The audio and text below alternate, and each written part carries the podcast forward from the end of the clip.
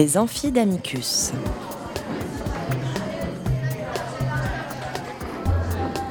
Chaque semaine, Amicus Radio invite des professeurs de droit, des chercheurs et des professionnels à venir faire cours dans leur spécialité. L'occasion pour un fin spécialiste de relever le défi de traiter en cinq épisodes d'une question juridique essentielle. Aujourd'hui, Fabien Marchadier, professeur de droit à l'Université de Poitiers, nous dessine les contours des statuts juridiques de l'animal. Quatrième épisode. L'animal, sujet de droit.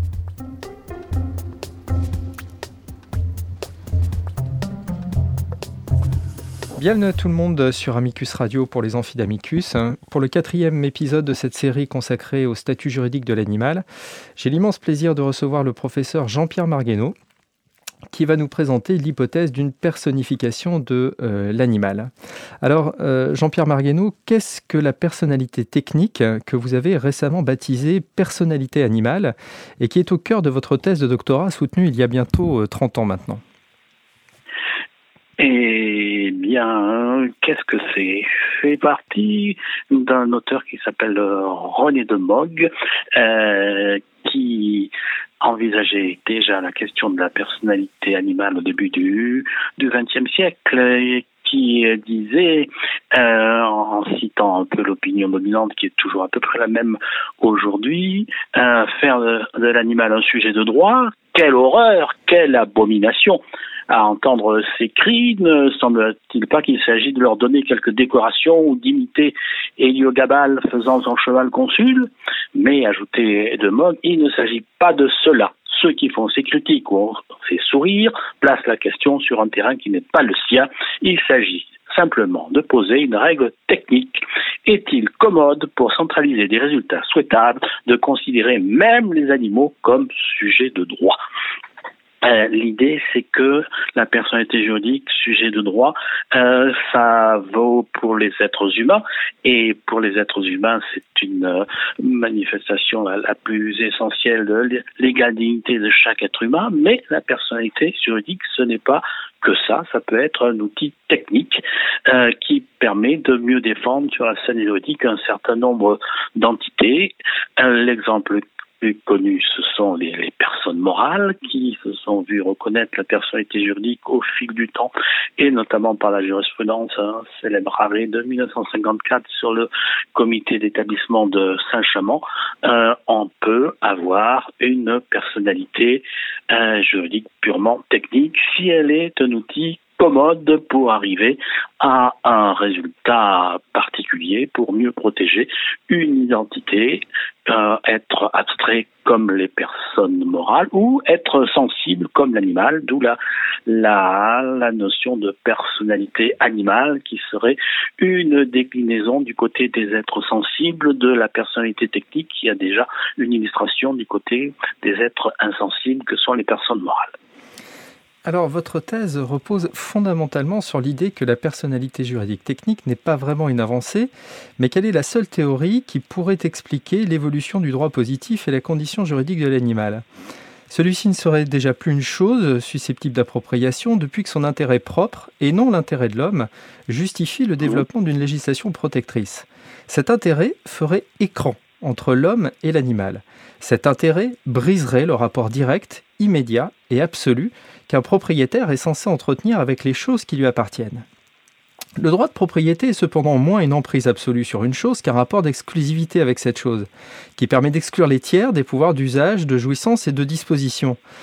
En quoi, Jean-Pierre Marguenot, l'intérêt de l'animal fait-il obstacle d'un point de vue théorique à ce rapport d'exclusivité? Pour ce qui concerne le rapport d'exclusivité euh, par rapport au tiers, euh, euh, on pourrait y arriver tout à fait autrement, mais ce qu'il s'agit d'exclure ici, c'est le, maître de l'animal. L'écran, c'est pas seulement entre le, maître de l'animal et, et les, les, autres et les tiers, c'est surtout de faire écran entre le maître de l'animal et l'animal lui-même. Euh, c'est là l'objet, c'est là l'enjeu, euh, puisque protéger les animaux, c'est souvent les protéger contre euh, tout le monde, mais c'est d'abord et peut-être surtout les protéger contre celui qui a les prérogatives de, propriétaire au sens de l'article 544 du Code civil, ce qui ne tient plus la route depuis déjà bien longtemps, puisque euh, l'article 544 euh, consacre euh, le droit de propriété qui est le droit de jouir et de disposer des choses de la manière la plus absolue, sous réserve de respecter les lois et les règlements qui peuvent venir les limiter, ces prérogatives exclusives, mais euh, soit au nom de l'intérêt des tiers, soit au nom de l'intérêt général, mais jamais dans l'intérêt de la chose appropriée elle-même. On a, je crois, jamais vu ça. Même les monuments historiques, ça, ça ne marche pas. Ce qu'on cherche à protéger, euh, ce sont les droits des générations euh, futures à pouvoir en profiter et les admirer. C'est pas euh, les, les, monuments historiques en eux-mêmes. Avec euh, l'animal, c'est vraiment lui-même qui est protégé dans son intérêt euh, propre, y compris contre celui qui se, qu'on prétend être son on prétend être son propriétaire. Et donc là, il n'y a plus le lien euh, direct qui caractérise le droit réel, pouvoir immédiat et direct sur une chose. Il n'y a plus de, de, de, pouvoir immédiat et direct. Il y a déjà, depuis 1959, depuis 1963, un écran entre l'animal et celui dont on dit encore par routine qu'il est son propriétaire. Euh, vous évoquiez justement la personnalité animale, euh, cette personnalité juridique euh, technique qui s'inspire de la personnalité morale, c'est-à-dire de la personnalité juridique qui a fini par être reconnue aux personnes morales. Euh, cependant, mhm. certains font observer que euh, ce parallèle est un faux parallèle parce que la personnalité morale suppose une capacité d'expression collective de l'intérêt propre du groupement, une capacité d'expression collective qui se déroberait aux animaux. Qu'en pensez-vous? Euh, capacité d'expression, oui, sûrement, il en faut une, mais collective.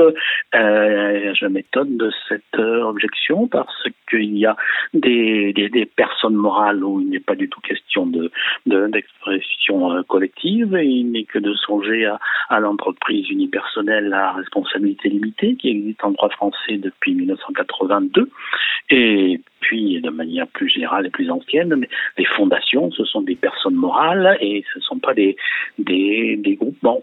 Euh, c'est pas une expression collective. Pour toute entité qui doit être représentée sur la scène juridique, il est nécessaire d'organiser la question de la représentation, mais ça, c'est une difficulté technique qui se trouve euh, dans beaucoup de, de, domaines, même pour les pour les êtres humains. La, la représentation des mineurs ou des personnes vulnérables par la par la tutelle ou la curatelle ou d'autres mécanismes, ce sont des moyens de euh, d'exprimer un, un, intérêt qui n'est pas nécessairement collectif sur la scène juridique en, en son nom et dans son intérêt exclusif.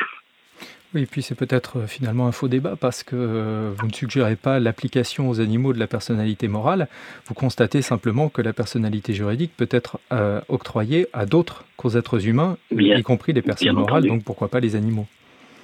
Pourquoi pas? Ben, Pourquoi pas les animaux en tant qu'autres entités, tout à fait. Euh, d'autres euh, font encore valoir qu'être euh, une personne juridique, qu'être un sujet de droit, c'est être titulaire actif et passif de droit. la question qui se pose, c'est si on applique la personnalité juridique aux animaux, euh, est-ce qu'on retrouve euh, cette figure classique de la personnalité juridique, ce versant actif et ce versant passif? Est-ce qu'on peut imaginer une personne animale débitrice, responsable civilement ou pénalement? Est-ce qu'on n'est pas en présence ici d'une défiguration de la notion de personnalité juridique, une personnalité juridique qui serait hémiplégique?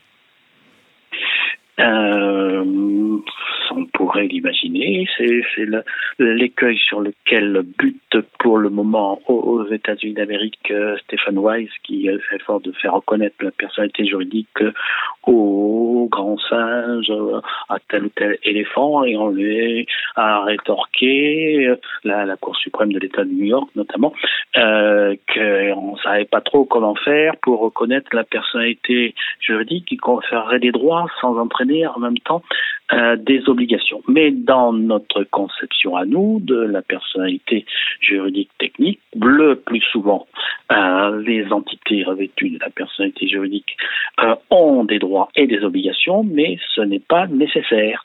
Euh, il est des cas relativement nombreux en droit, en droit des sociétés, en droit maritime, euh, en droit des, procédures collectives, où il existe des entités qui ont la personnalité juridique euh, sans être tenues à la moindre obligation. Le cas le plus le plus pédagogique, c'est celui de la de la masse des obligataires qui, dans une procédure collective, a, a des droits de nature procédurale et qui sont importants. Dans le contexte de, liquidation des, des, entreprises, mais qui ne sont directement tenus à aucune obligation.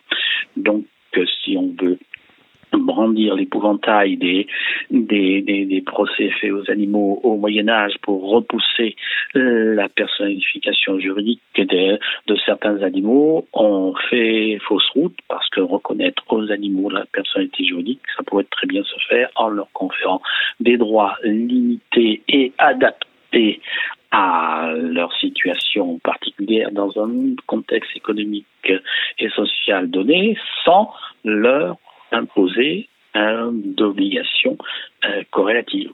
Donc, euh, euh, de Mogg déjà euh, avait anticipé l'objection et disait que euh, on donnait la personnalité juridique aux animaux pour arriver à des, à des vanités folles euh, auxquelles tout cela pourrait prêter, mais, disait-il, c'est aux juges et aux législateurs, en s'inspirant des bonnes mœurs, du caractère déraisonnable de certains actes, d'annuler euh, tout ce qui pourrait être bizarre.